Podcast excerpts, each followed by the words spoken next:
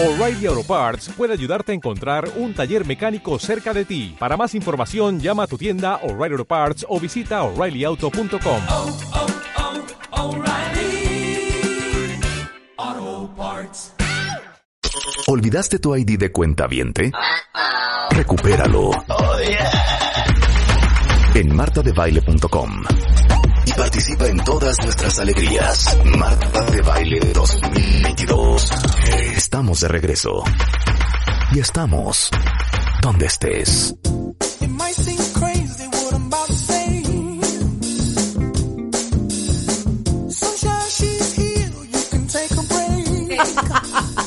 Eres insoportable, Enrique, porque sí, porque lo eres.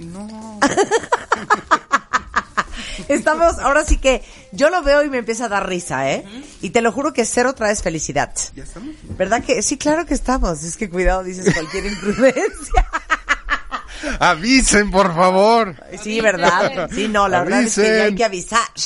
Y hoy vamos a hablar largo y tendido, cuentavientes, de 10 hábitos que sí destruyen. ¿Sabes qué, Rebeca? ¿Qué? La felicidad. La felicidad. La felicidad. ¿Por qué dices felicidad? Porque es precioso, es precioso decir cualquier palabra que termine en D con Ajá. T. ¿Con té? Inclusive, inclusive, nos puedes hacer la solicitud de que te digamos qué palabras. ¿Quieres que te digamos qué palabras Sí, son? por favor. Ok, Sí, te, sí, te sí. vamos a hacer felices ahorita. Ok. Va, Rebeca. Pero tiene que ser con una frase. Sí, ¿no? tiene que ser con una frase. Y siempre, Sí. Enrique, siempre. O sea, siempre es use it in a sentence. No, siempre. siempre, siempre, siempre, siempre, con toda la humildad, ¿no? Y sinceridad, que si no, no funciona. Mira, por ejemplo, yo el día que te conocí por primera vez, Enrique Sí, sentí que de aquí iban a ser una gran amistad. sí, así ¿Me es. entiendes? Sí. Además también ha venido y nos ha recibido siempre con esa gratitud, ¿no? Exacto. ¿No? Que tiene que ver con una persona Y sabes que qué, aunque él habla de, de felicidad, siempre lo hace con muchísima honestidad. Qué, agilidad mental, bárbaro. agilidad, No, no puedo, no, no, yo Tú no puedes, puedo. No, lo no acabas de decir. No. Oigan, qué habilidad. Ajá. Qué habilidad. Te escuchamos. Ahora, El doctor Enrique Tamés es decano regional de la Escuela de Humanidades y Educación del Tecnológico de Monterrey. Bienvenido, esta es tu casa. Muchas Y como gracias. siempre te extendemos toda nuestra amistad. Muchas gracias, Ok. Marta. A ver. Este, pues vamos a hablar, como mencionaste hace un momento, de los 10 hábitos que destruyen tu felicidad. Eh, normalmente cuando hemos tenido programas juntos, pues hablamos de todas las cosas que podemos hacer para incrementar nuestra felicidad. Pero ahora vamos a darle un giro distinto y vamos a hablar más bien de aquellas cosas, pues que no nos ayudan a ser felices. Vamos, a tener una aproximación, no negativa, no las cosas que hacemos que minan, que van en contra de nuestros niveles de felicidad. Que vale la pena hacer este, este nuevo ángulo porque muchas veces los seres humanos y vamos a dar muchos ejemplos, nos encontramos constantemente minando nuestras formas de ser feliz.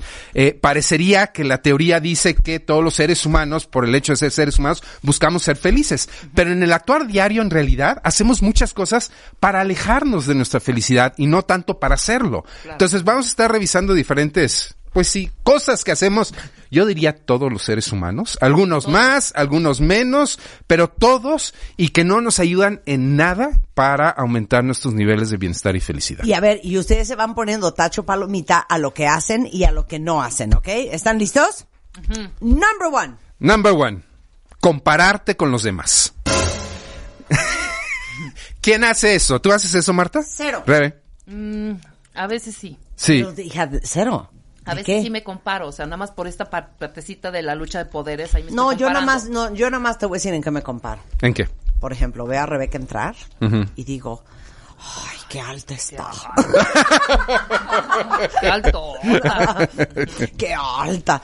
Eh, voy a tratar de contradecirte, Marta, porque creo que en este mundo de redes sociales, eh, este aspecto de la vida humana, que es el compararse con los demás, florece de una manera impresionante. Las redes sociales sirven para muchas cosas positivas, pero una de las cosas eh, no positivas es que en las redes sociales tratamos de mostrar únicamente las cosas bellas y hermosas Claro, que somos. claro, claro. Y como forma natural, como yo diría hasta como un mecanismo de defensa, decimos, oye, a ver, ¿a, a poco esa persona está tan feliz? A ver, pues yo no, consciente o inconscientemente, yo, yo no estoy tan feliz, a ver, ay, mira qué bien se la pasa, porque siempre en las redes sociales estamos publicando, ¿no? El restaurante, las vacaciones, eh, ay, mira quién conocí, eh, quién está a mi lado, la- los momentos maravillosos que además todos tenemos en la vida, pero siempre tenemos a cuenta gotas. Es decir, no, no es que nos la pasemos de fiesta todos. Claro. Nadie va a publicar en su Facebook la, la migraña con la que amaneció, ¿verdad? Y tomarse una foto de que Claro. tengo migraña y no puedo trabajar el día de hoy. Claro. La gente no publica eso, lo que publica son sus grandes momentos.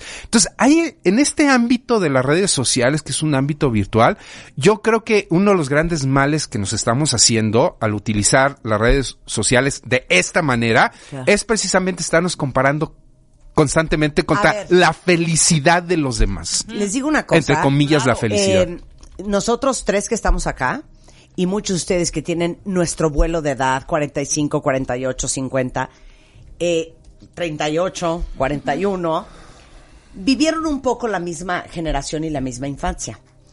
¿Tú te acuerdas que ibas al colegio, el back to school, Sí. llegaba tu amiguita y traía pues, unos tenis nuevos y tú así con cara de, ah, esos tenis. Hasta ahí, Así es. ¿no? Así o es. llegabas al colegio y traías tú tus China Flats y todas tus amigas te decían, tus China Flats, ¿no? Sí, sí. Hasta ahí. Tus suecos. Tú los suecos. Y claro, yo fui de suecos. Yo también. ¿Sí? Bueno, pero déjenme decirles una cosa. Pensemos en nuestros hijos.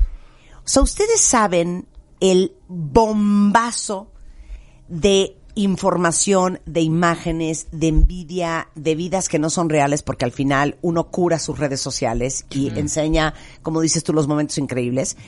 Pero yo lo veo en, en las niñas jóvenes cercanas a mí y a los niños y me trauma Sí. porque todo el día están accediendo en Snapchat, en Instagram, en Facebook, en Twitter, la vacación de la amiga que tiene más dinero que tú, la que es más guapa que tú, la que tiene mejor cuerpo que tú, la que es más popular que tú, la que le va mejor que tú, la que tiene una vida más increíble según tú que tú. Claro, el, Este, el mejor a- o- o- outfit. no, que trae, el mejor claro. outfit, la cosa nueva, el mejor esto, el mejor el otro. y eso es a lo que tiene, claro, hasta el novio más guapo que el tuyo. Eso es a lo que tienen acceso los niños hoy en día, 24 horas al día. Quiero ser. Imagínense haber crecido así. Sí. ¿Qué angustia? Que- y quiero ser crítico, Marta, porque yo creo que no únicamente hay una responsabilidad de los jóvenes, sino hay una corresponsabilidad de los adultos. O sea, quiero ser crítico y decir que nosotros adultos, como generación, creo que hemos un- hecho una, una mala chamba confundiendo lo que es crear mejores condiciones para que nuestros, alu- nuestros alumnos, nuestros hijos se sientan bien, con él no pasa nada. Todo es hermosa, tú- hermoso, tú tranquila. Hay una confusión muy grande. Claro que yo quisiera que mis hijos vivieran una mejor vida de la que yo he vivido. Claro. Pero no hay que confundir el hecho de que la vida está llena de problemas por el simple hecho de que es vida. Claro. Todos nos confrontamos con... Y esta vida de las redes sociales en donde de repente todo es bueno y maravilloso y no pasa absolutamente nada, me parece que los adultos alentamos el que los jóvenes piensen que lo único que vale la pena son los momentos maravillosos. Cuando todos sabemos por la experiencia que a veces los momentos más difíciles son los que más nos abonan al desarrollo de nuestro, Totalmente. de nuestro ser Totalmente, humano. Totalmente. Es más, cuando había una fiesta y tus papás no te dejaban ir, pues al día siguiente, en el colegio, pues te decían, ay, estuvo bien padre y medio te contaban. Pero hoy en día, no vas a la fiesta porque no te dieron permiso y pasas las siguientes tres horas viendo en Snapchat a tus amigas carcajeándose, bailando, echando relajo, con el vestido, con la tú minifalda podrida. y tú Ajá. podrida. Así es. O sea, es bien fuerte, les digo una cosa, pobres estas generaciones. compararse no, No no, hace feliz. no nos ayuda Ahora a vamos a hablar sentirnos bien. adultez. Vamos a hablar, olvídate redes sociales. Sí. Claro. Adultos. Sí. O sea, ustedes que dicen, es que no puede ser que mi vecino, ahora sí que el mal de The Joneses, ¿no? My next door neighbor, que, ¿por qué trae mejor coche que yo? Sí. ¿Por qué, ¿Por qué están más guapos sus hijos que los míos? ¿Por qué a Gutiérrez le dieron una promoción y a mí no? O sea, eso también es, com- es- son comparaciones en la vida adulta espantosas. Claro. El, el otro día estaba pensando, eh, estaba discutiendo con un amigo y él decía que él tenía la teoría de que invertimos mucho más, com- eh, proporcionalmente hablando, invertimos más en carros que en casas. ¿No? A- Hay, a veces tú puedes ir por alguna colonia o ver ciertas casas, ver los carros que estás estaci- estacionados afuera y a veces el carro vale más que la casa o, o muy, muy cerca de la casa. ¿Por qué pasa esto? Y entre mí y mi amigo llegó, llegamos a la conclusión de que el carro es más visible para los demás.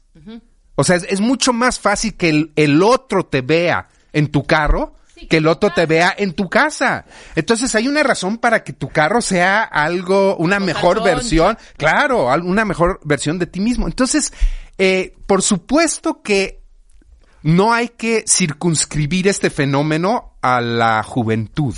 Podemos ver que en los adultos pasa básicamente lo mismo. Entre más nos estamos comparando con los demás, es mucho más difícil enfocarnos sobre las cosas que uno tiene buenas, sobre las cosas que uno tiene de manera positiva. Claro. Eso yo creo que de chavito lo debes de como de ir aprendiendo, ¿no? Desde chiquito. Yo La- me acuerdo, espérame, ahorita que seas, no habían redes ni nada. Fuimos a casa de unos primos y estaba el árbol de Navidad y los primos estábamos viendo todo lo que le había traído Santa Claus a la prima, ¿no? Y estábamos diciendo, no, seguro esa, cas- esa caja es la comiditas. Y esa cajota enorme es no sé qué, no sé cuánto. Nosotros nos estábamos divirtiendo, teníamos 10 y 8 años, ¿no? Mi papá todas las todas, todos, todo, todas las navidades, todas. Recuerdo esa vez que mis hijas sufrían viendo los juguetes de los demás Sí, y yo no, y yo no podía, podía. darles esos juguetes. Y no, nosotros estábamos, digo, papá, o sea, tú te contaste una historia Así comparando con la otra familia. Así es, ¿no? así es. Cuando tú de niño a lo mejor estabas metido en otro rollo, fijándote en otras cosas. ¿Me entiendes? Totalmente de acuerdo, totalmente de acuerdo. Claro. El, el, el hecho de recordar que en la infancia o cuando el día de hoy vemos a niños jugar, el hecho de ver que con las cosas más simples llegan a estar muy contentos y felices, es algo que vamos retroalimentando socialmente de manera negativa. No, es que necesitas tener esto para estar contento, este juego muy sofisticado, este carrito más grandote, este bien material que me va a ayudar a sentirme mejor. Es una proyección del adulto al squinkle. Muchas veces los squinkles, totalmente. con tal de tener a su amigo afuera en la calle jugando algo, es más que suficiente para pasarse la bomba. Miren, nosotros hacemos un esfuerzo sobrehumano en este programa porque no nos idealicen, ¿eh? Y por ser transparentes y ser bien honestas con quiénes somos y quiénes no somos. Así es. Porque es horrible idealizar a alguien a quien admiras y creer que es perfecta, que todo le sale bien, que qué increíble, que tiene lo mejor de todo, que todo le sale bien, que no tiene problemas, Hombre. porque eso no es cierto. Y vendernos como personas públicas así sería hacer un disservice para la gente. ¿Tú, ¿Tú no eres perfecta, Marta? Mira, Marta, Mira, desafortunadamente, Enrique, muy lejos de serlo, muy lejos de serlo, pero somos muy transparentes. Marta Así es muy frágil en muchas cosas. Sí, y Sí. yo soy muy transparente en, Muy. en, en no venderles de, a mí todo me sale bien, a mí nunca me han pintado el cuerno, yo soy perfecta, sé perfectamente qué hacer en cada momento. ¡Cero! No, no, no. Y eso es hacerle un muy mal servicio al resto de la humanidad. Claro. Ok. Segundo punto, y este les va a doler muchísimo. No apreciar lo que tienes. La música. Híjole, sí, sí, este sí está, sí está duro este, ¿eh? O sea, ¿cómo? Eh, hemos, hemos caído en la provocación de pensar que aquello que uno tiene o que uno es no es suficiente. Llevamos varios siglos ante la idea, ante la concepción de que siempre se puede estar mejor. Y en el enfoque que tenemos hacia el futuro de que siempre podemos estar mejor, dejamos de apreciar en dónde estamos parados en el momento, lo que tenemos en el momento, con quién estamos en el momento. Entonces ese enfoque en lo que puede ser, desenfoca. Es decir, no estamos pensando en el aquí en el ahora, no estamos pensando en las condiciones que tenemos en este momento y que son la mayoría de las veces condiciones maravillosas. Eh, cuando pensamos a lo largo de un día, la mayoría de los seres humanos, vamos a pensar en la Ciudad de México, vamos a pensar en el país, pues la mayoría de las veces, la mayoría de los seres humanos estamos teniendo un buen día. Tenemos momentos difíciles, complicados, de repente el tráfico, el trabajo, el jefe, pero cuando hacemos un recuento, pues vemos que la mayor parte del tiempo no nos está sucediendo ninguna tragedia. Claro. Y sin embargo, la tragedia sirve para echar a perder todo lo que hemos construido a lo largo de un día o a lo largo de una semana. Claro. De hecho, de las cosas que a mí más me ha impactado en este programa, es una vez hace mucho que tuvimos un programa en donde estábamos hablando de testimonio de gente que había sobrevivido al cáncer. Y las tres personas que estaban aquí en el estudio Cuentavientes dijeron, literal, ¿eh? Lo mejor que nos ha pasado es tener cáncer. Sí. Y todos nos quedamos así de, ¿de qué estás hablando? Y todos dijeron lo mismo. El cáncer nos ayudó a ver la vida de una manera en que nunca lo hubiéramos podido ver antes. Y claro, la gente que está al borde de la muerte, la gente que se escapó de morir y no se murió, la gente que le dio cáncer y sobrevivió, te dice un poco esto. O sea, dejo de enfocarme en estupideces, le doy importancia a lo que verdaderamente lo tiene, aprecio cada día y cada momento con la gente que quiero, con las cosas que tengo, con lo que sí hay, y ese es el regalo más increíble, Fíjate, tú lo dijiste muy bien, con lo que sí hay. con lo que sí hay. ¿Por qué no me enfoco en lo que sí hay y no enfocarme con lo que no hay? Porque siempre habrá, no hay. O sea, siempre Claro, faltará. Siempre faltará algo. Entonces, hay, hay dos filosofías en la vida. Pensar desde la escasez o pensar desde la abundancia. Si pensamos desde la escasez, siempre va a hacer falta algo. Si pensamos desde la abundancia, siempre vamos a tener todo lo que necesitamos.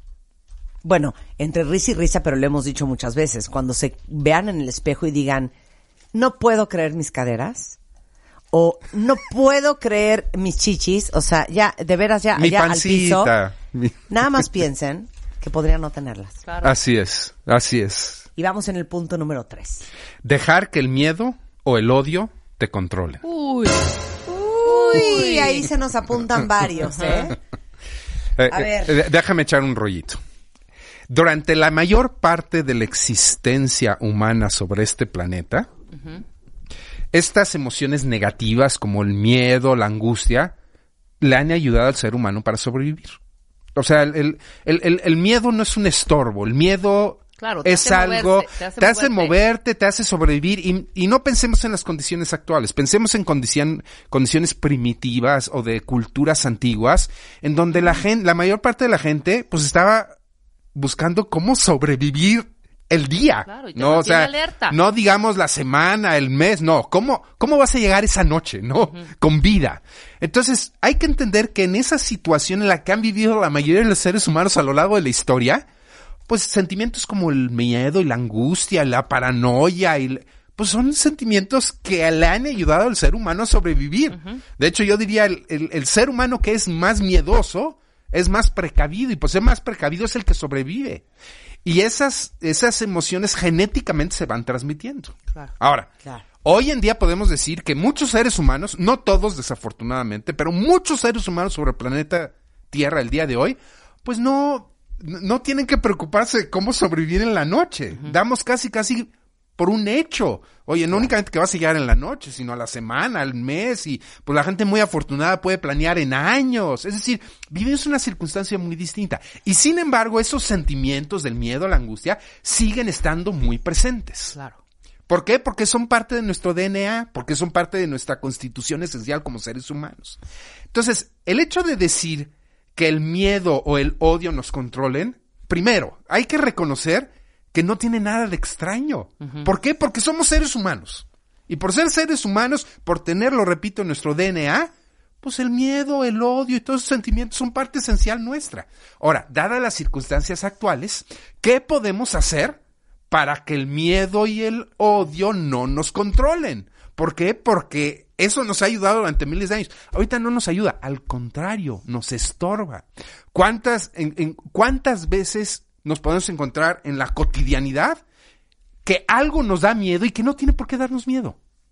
O sea, una fobia, una, ¿no? Eh, yo tengo un tema, por ejemplo, hablando de la honestidad y de que somos seres humanos. Yo y los elevadores no nos llevamos bien. Yo me subo a un elevador Y te pones ansioso. Los aviones tampoco me caen muy bien. Eh, desde chico me detectaron agorafobia, ¿no? Entonces, de repente estos espacios grandes donde hay mucha gente me ponen muy Te ponen mal. mal, Sí, claro. me pone. Ahora, ¿qué me va a pasar? No va a pasar nada. Nada. No, no me va a pasar absolutamente nada. Sin Oye, embargo, esas circunstancias eh, lo dominan a uno. Oye, el miedo al fracaso, cuentavientes. Claro. ¿Cuántos de ustedes no se han aventado a hacer lo que quisieran hacer o lo que saben en su alma que tienen que hacer porque les da pavor fracasar? Y con el pavor al fracaso viene el otro gran pavor del ser humano, que es el pavor al ridículo, a, a ser juzgado, a ser rechazado, a no quedar ser mal. aceptado y que digan, te lo dije, eres un imbécil, pues ¿para qué vas a poner un negocio si tú no sabes de eso? Así es. Entonces, estas, esta, esta combinación de factores, a muchos de ustedes a lo mejor los tienen paralizados. De qué miedo que no me salga el cuento. Qué miedo tomar una mala decisión. Qué miedo este cometer un error. Y, y si el miedo no fuera suficiente, viene su pareja, el odio. Regresando del corte, siete cosas, cosas más, siete hábitos más, siete cosas más, También. siete hábitos Como en- más. en colombiano estás Exacto, hablando. que destruyen la felicidad. Con Enrique Tamés en W Radio. No se vayan. Escucha todos nuestros playlists y contenidos en Spotify. Búscanos como Marta de Baile. Marta de Baile 2022. Estamos de regreso y estamos donde estés. Estamos en profundas conversaciones con el doctor Enrique Tamés. Él es eh, filósofo, es decano regional de la Escuela de Humanidades y Educación del Tecnológico de Monterrey y está en la Ciudad de México bastante seguido y tenemos la fortuna de que venga al programa a hablar de la felicidad con nosotros. Hoy estamos discutiendo cuáles son los 10 hábitos que destruyen nuestra felicidad. Y ya hablamos de la mala idea que es compararte con los demás. Ya hablamos de la mala idea que es no apreciar lo que tenemos. Punto número cuatro de muy malos hábitos que destruyen la felicidad. Enrique Tamés. Vivir pensando en el pasado y en el futuro. Qué horror, sí es cierto. ¿De dónde sacas esa musiquita? Hecho especialmente para ti. No. Bueno, ¿qué? eh, a ver, va- vamos a empezar por lo positivo. El, toda esta, yo creo que es una moda, toda esta moda que, que viene en los últimos años de, de estar en el aquí y en el ahora, el famoso mindfulness, ¿no? La meditación que nos ay- ayuda a estar presentes. No lleva a otro sentido más que cómo te ayudo a no concentrarte en el pasado. Porque si estás concentrado en el pasado, estás concentrado en algo, perdón la redundancia, que ya pasó. Sí, es decir, claro. que ya no puedes hacer nada para modificarlo. Ya, eso ya sucedió. ¿Y cómo puedes no concentrarte en algo que todavía no sucede? Es decir, en el futuro. Puede suceder o puede no suceder. Si nosotros estamos pensando en, híjole, el fin de semana, si estamos pensando en el viaje, si estamos pensando en el... y no- o estoy pensando en el, ay, es que fulanita, pobrecita, que la semana pasada me dijo esto y que le pasó esto, lo otro. En el último lugar en donde uno está es aquí. Aquí. Aquí y ahora. Es ahora, que es además lo único real que tenemos.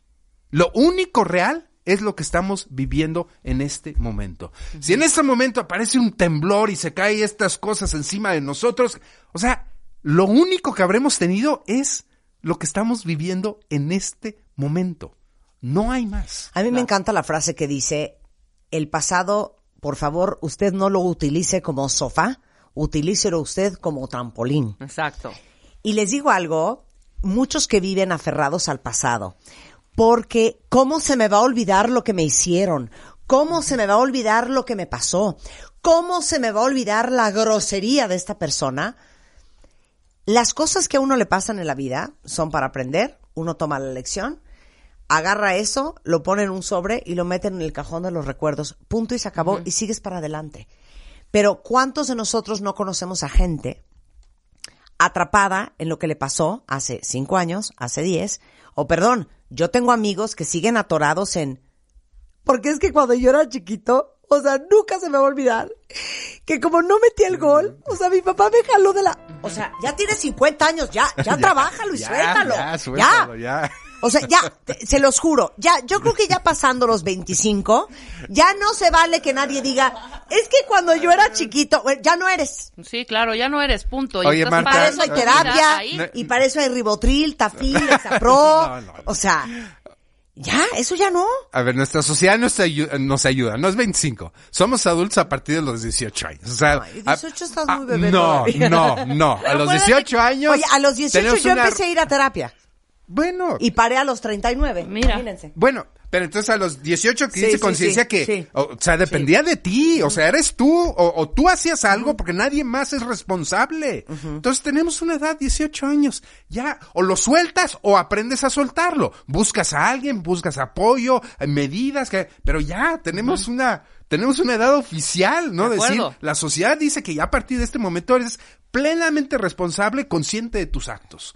Yo sí quisiera mucho hacer el eco de que vivir en el pasado es despertar uno de los sentimientos pues más intranquilos que es el de la ansiedad, ¿no? La, ho- hoy en día estamos viviendo en una sociedad donde curiosamente hemos podido resolver muchos problemas, muchos dilemas humanos, pero al mismo tiempo los niveles de ansiedad son altísimos altísimos. Eh, vemos en los estudiantes, vemos estos estudios famosos, por ejemplo, en Harvard, en donde gente, imagínense, jóvenes privilegiados, estudiando en Harvard, la- una de las mejores universidades del planeta, y viven en la angustia y en la ansiedad total. ¿Por qué? Porque no saben entender que en el lugar en el que están en ese momento es el mejor lugar posible es el mejor lugar posible, es en el que están en el presente. Entonces, vivir en el pasado es vivir en la ansiedad. Vivir en el futuro es vivir en la incertidumbre. Claro. Y eso puede ser también tan Es atroz, cierto. tan atroz como vivir en la ansiedad. Oye, es que ¿qué va a pasar? Oye, es que eh, tener bajo control las cosas. No, es que si sucede eso. No, es que si suele... Si uno está enfocado nada más a lo que pudiera llegar a ser, pues uno se convierte en un constructor de escenarios en donde el 99.9% de esos escenarios no van a suceder. Nada más va a suceder un escenario. Y para saber cuál es ese escenario, peor tantito, para saber si ese escenario va a ser el bueno, porque a veces estamos deseando que pase algo que cuando pasa nos damos cuenta que no era lo que esperábamos. ¿Cuántas veces estamos A ver, claro. ¿Cuántas veces estamos acomodando las cosas? Que es que voy a hacer que suceda esto y esto y esto, esto, porque va a ser maravilloso, porque va a ser extraordinario. Y en el momento en que sucede, nos damos cuenta de que para nada, no era lo que esperamos.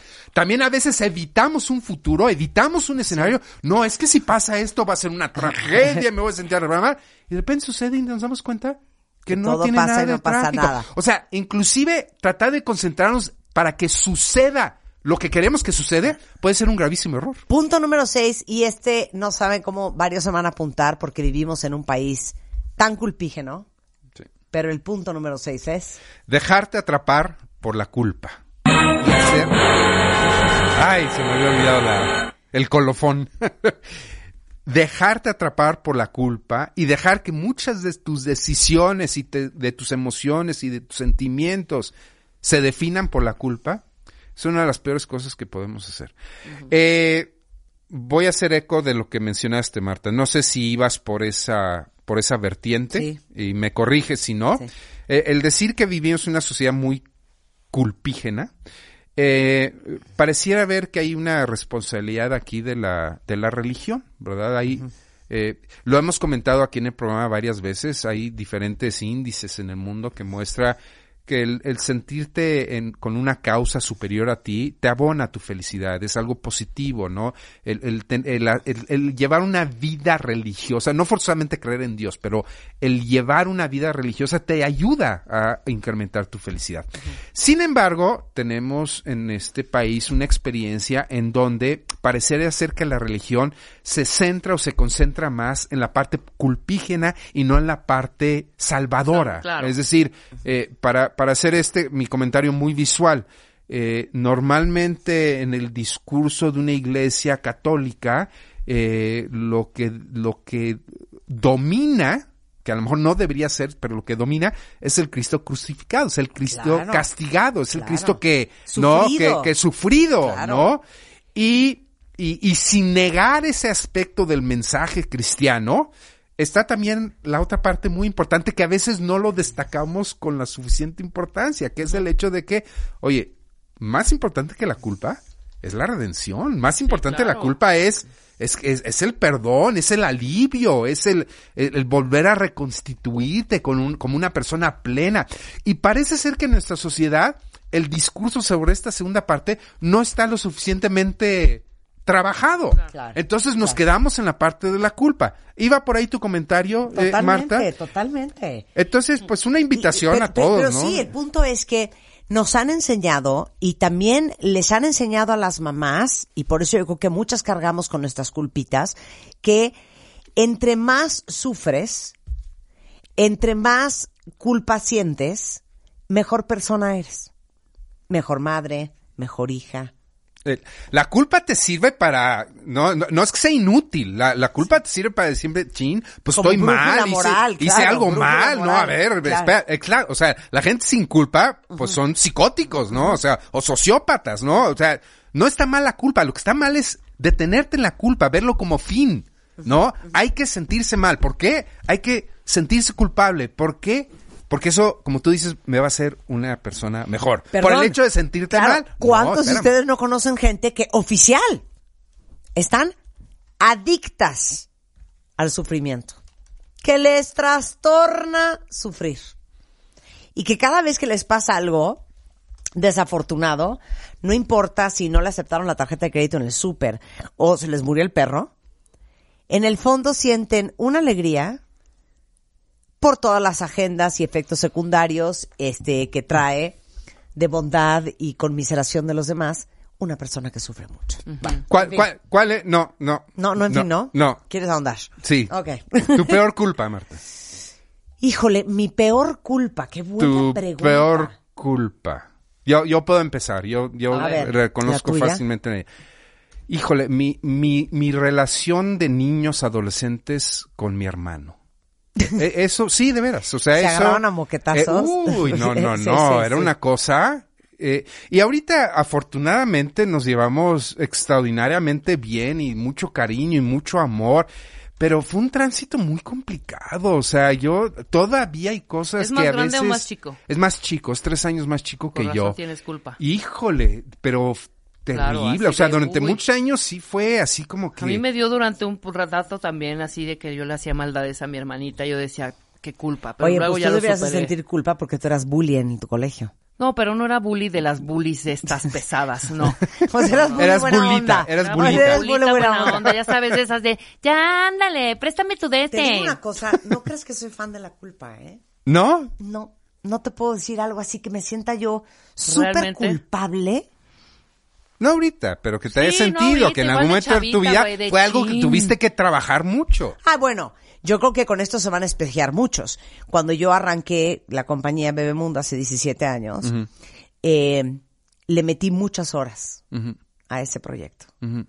Horas que le quitas a tu familia, que le quitas a tus hijos. Claro, y eso, ahí está, eso, ese, Ahí está. ese, esa angustia de estoy pero no estoy, pero entonces no estoy en la compañía, pero entonces estoy en la compañía y no estoy con ella, ya sabes. Es muy Eh, chinche eso, es, eso. eso es muy, Sí. yo creo que a muchas les pasa lo mismo, ¿no? Sí, eso es fuerte, eso es Ok, fuerte. ahora sí quieres ir siete. Ahora sí ya.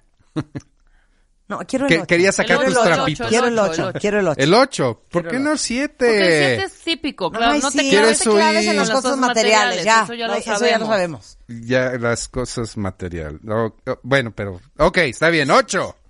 Rodearte de personas tóxicas. Sí, claro. Y con esto voy a agregar esta música de fondo. A mí me dicen, oye, ¿por qué bloqueas a gente en tu Instagram? ¿Y por qué me sacaste de tu Twitter? Les digo por qué. Por tóxico. Por tóxicos. Porque yo no quiero gente tóxica alrededor mío. No, o sea, no, no te hace bien. Pero, ¿cómo- Tus cómo redes le- sociales es tu casa. ¿Cómo le haces? No quieres en tu casa gente que Pero, no, a ver, Marta. que no te hace bien. ¿Cómo le No, haces si para tienes en tu distinguir gente- en tu una casa persona gente tóxica? que escupa, punto, Se o les vomite, nota. punto. No, no, no. Una espérame, cosa es que te, hay gente que te dice cosas fuertes, Sí. que te hacen Por eso. críticas. Por eso, ¿cómo distingues a una persona tóxica de una crítica? De, de No, no, es que te se les gusta, nota. de que te incomoda, of words. pero que te hace pensar. las palabras que usan y todo. O sea, hay gente que me escribe de, oye Marta, este, no estoy de acuerdo con eso, me parece que es bien importante aquello, e independientemente de que, por ejemplo, eres una persona con una carrera extraordinaria que has ayudado a tanta gente, pienso que a lo mejor podrías saber, ya sabes, eso no lo voy a borrar. Ni la voy a bloquear. Pero no te Pero la que pone, me quiero Lárgate a. Nicaragua. Hipócrita. Hipócrita. Abusadora de poder. Regrésate a Nicaragua. Esas cosas. Calzonuda. Pero, a ver, hay un caso de en medio. Hay un caso, eh, pusiste los extremos y eso están muy claros. Hay un caso de en medio que alguien te diga algo correctamente, pero de esas cosas que duelen. No, de esas cosas que te incomodan. aguanto. Eso que dices, híjole, Yo también ¿no? aguanto que, te Yo que tu aguanto primera vara. reacción es, No, no. inclusive he aguantado fuertes, fuertes insultos Yo y he también. aguantado y no bloqueo. Claro. Hasta que sí, ya, por ejemplo, un muérete perra. Sí, ¿no? sí, o sea, sí. de ese tipo de cosas que bueno, Entonces- aguantamos vara. Por eso, Sí. Los que tenemos redes sociales tenemos todo el derecho de no tener en nuestras redes a quien no queremos porque nos parece que son gente tóxica, que, no más- suma, que no aporta Ajá. y que solo destruye. Pero que hay que diferenciar, que hay que Ay, hay que diferenciar, o sea, a veces la totalmente. crítica y el hecho, Claro. y, y, y no, la disidencia, no, el Claro. no estar de acuerdo. Se o sea, vale. También la tentación que tenemos los seres humanos es de rodearnos de gente que estén de acuerdo siempre con nosotros. Absolutamente Es uno de los no, grandes peligros. Ahora, porque eso algo- te quita la posibilidad de crecer. Pues uno sí, tiene pero- que escuchar y uno tiene que estar abierto, pero la gente que lo escribe de un buen lugar y eso se nota. Pero el que te pone muérete perra, Sí, no, no, no. Ahora traen una modita, No, espérame, no, no. una modita de creer que el insulto te pusieron es... muérete perra. Me pusieron, no, a mí me encantó uno que me dice, que estaba yo poniendo que iba yo a ir a pagar mis impuestos y me pone una persona, pues velos a pagar copia barata, copia pirata de Marta de Baile. copia pirata. Esa- esos, esa esos no la bloqueaste, aguantas, por supuesto. Eso los Eso se aguantas. agradece, el- O el- otros, ¿no? este Patiño, eres la Patiño de Marta de Baile. Yo sí, ya quisieras una vueltecita con él, ¿sabes? Esos no, esos, ¿sabes? Ajá. Pero ya meterte con este rollo, ya con tu No. integridad, y es horrible, no. Uno. Y dos, ahora resulta que es un insultazo decirme anciana. o sea, ¿estás de acuerdo? Así de cállate, anciana. Anciana. O sea, es un insultazazazazo. ¿no? Pero sí vas definiendo. O sea, personas tóxicas, lo puedes, tanto en redes sociales, perdóname, hasta en tu casa, ¿eh? Igual tu marido, o Eh, tu papá, sí, sí, o tu mamá, sí. o tu hermano. Hay gente que te da y hay gente que te resta. Claro. Y los seres humanos tendemos, ¿no? A buscar a la gente, pues, que nos da, ¿no? El, el efecto heliotrópico le llama Kim Cameron, eh, eh, de la luz, de las flores, ¿no? ¿Qué es lo que hacen las flores? Buscar el sol. ¿Qué es lo que hacemos los seres humanos? Pues buscar a las personas Ay, qué bueno que, brillan, escuchan que este programa y que tenemos tan buen rating porque significa que buscan tu sol, tu solecito, tu Así. clorofila. Así que yo es. ya me ardija. Tuiteé una Anciana. foto, una foto muy artística, la verdad, este, ayer, y la puse en mis redes. Yo estoy eh, sacando humo de la boca, ¿no? Gente que no me sigue, gente que me sigue sabe, sabe eh, que soy adicta al cigarro, que fumo. Y bueno, de alguna manera también es, hoy bájale un poco tus pulmones, ¿ok?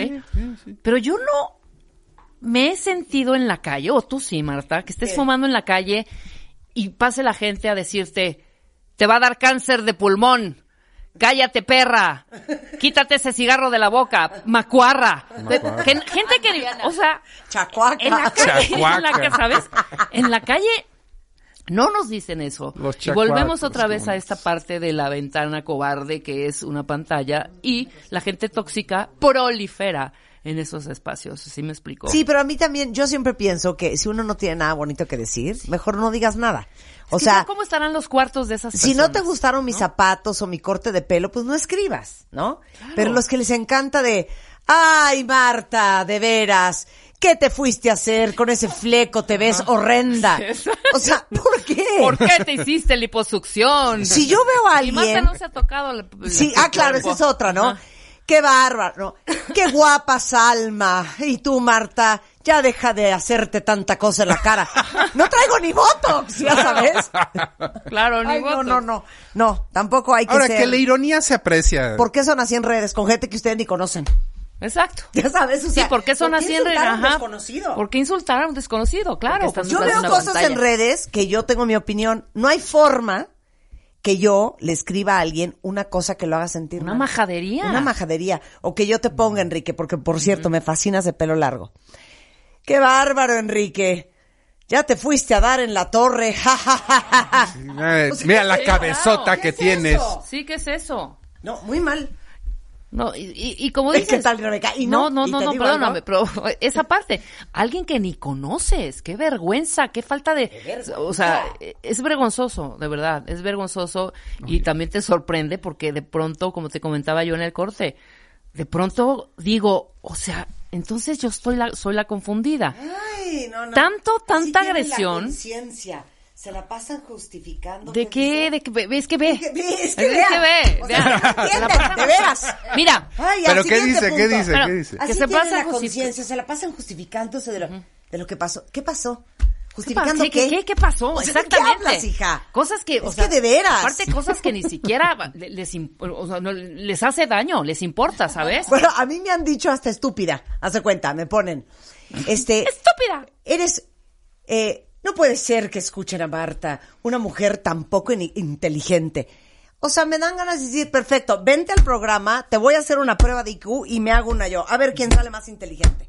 Es que ya, es que es, Es muy que fuerte pareciera esto. con estos millones y millones de tweets, como le decía yo a Enrique en el corte, pareciera neta que ven- vivimos en Ámsterdam, ¿sabes? En. Holanda, en, sí. en Noruega, El- donde... el camión llega a las 3:25, Donde nadie ¿no? tira basura, Sí. donde se respetan las reglas, o sea, y salgo a la calle y digo, ¿dónde está todo mi timeline de verdad, eh? Los, extraño a esa gente porque es un tirarse unos contra otros. ¿Dónde está esa gente entonces? Ay, no, qué terrible, qué terrible, qué Bueno, en Pero fin. bueno, en fin, A ver sigamos. si les Punto parece número la- 8. No se rodeen de personas tóxicas y tristemente muchas veces puede ser tu familia. Claro. ¿Cómo pasar de la, del pensamiento crítico a la acción crítica? ¿Cómo, cómo, ¿Cómo dejar las palabras y cómo empezar a construirnos para ser algún día Holanda, ¿o ¿no? Donde Sí, las cosas exacto, salgan mejor. exacto, claro. Y que no es forzosamente a través de la crítica sin ningún tipo de construcción. Claro, Claro. totalmente. Está Bueno, terrible. Entonces, pero bueno. Para Entonces, terminar, Enrique, ¿nueve, diez? final ¿En dónde thoughts, estamos? Final thoughts. ¿Ya, Fano? ¿Ya? Final ¿Se nos thoughts. acabó? ¿Ya? Final Vean los thoughts. otros dos que son mal. ser tu propio peor crítico. Postergar todo, Marchita, tu Fíjate ambición. que eso soy yo. Mi peor Postergas crítica. todo. No, mi peor crítica. ¿Eres Sí. tu peor Yo crítica? soy muy autoexigente. Sí. Ajá. ¿Te tiras mala onda? Sí, soy muy exigente conmigo. Bueno, pero ser exigente es bueno, pero, pero ¿cómo lo, lo haces con cariño, lo haces con amor o lo haces O sea, sintiéndote no, mal? Me pongo una vara muy alta. Sí, no, no estoy de estúpida, imbécil. No puede ser. Soy idiota. No, así no. Ok. Se- Pero sí soy muy autoexigente. Sí, pero, pero es diferente, ¿estamos de acuerdo? O sea, la, la- Sí, sí es la- diferente. La, la crítica, ¿no? Cuando, cuando es con cariño, ¿no? Con cuidado, con amor, ¿no? Con apapacharte, decirte tú puedes más. Oye, pues bienvenida siempre, ¿no? Ahora, el tirarte mala onda, ¿no? El hacerte sentir mal por algo, pues eh, si los demás no tienen derecho a hacerte sentir mal, ¿por qué tú vas a tener el Claro. derecho a hacerte sentir mal? No tiene ningún caso. Estoy de acuerdo. Enrique Tamés, eres lo máximo. Ay, muy Mm, Tú buena también. plática, Enrique, la neta. Enrique ¿eh? Tamés está en redes sociales, arroba Enrique Tamés, es el decano. Me, me encanta esa palabra, decano. The Dean. Ahí está. Pero bueno, eso es Enrique, es decano. La Gracias. palabra de hoy fue decano. Enrique Tamés, te queremos. es una alegría siempre hablar contigo. Muchas gracias. Síguenos en Instagram. Marta de Baile. No te pierdas lo mejor de Marta de Baile, dentro y fuera de la cabina. Marta de Baile 2022. Estamos de regreso. Y estamos donde estés.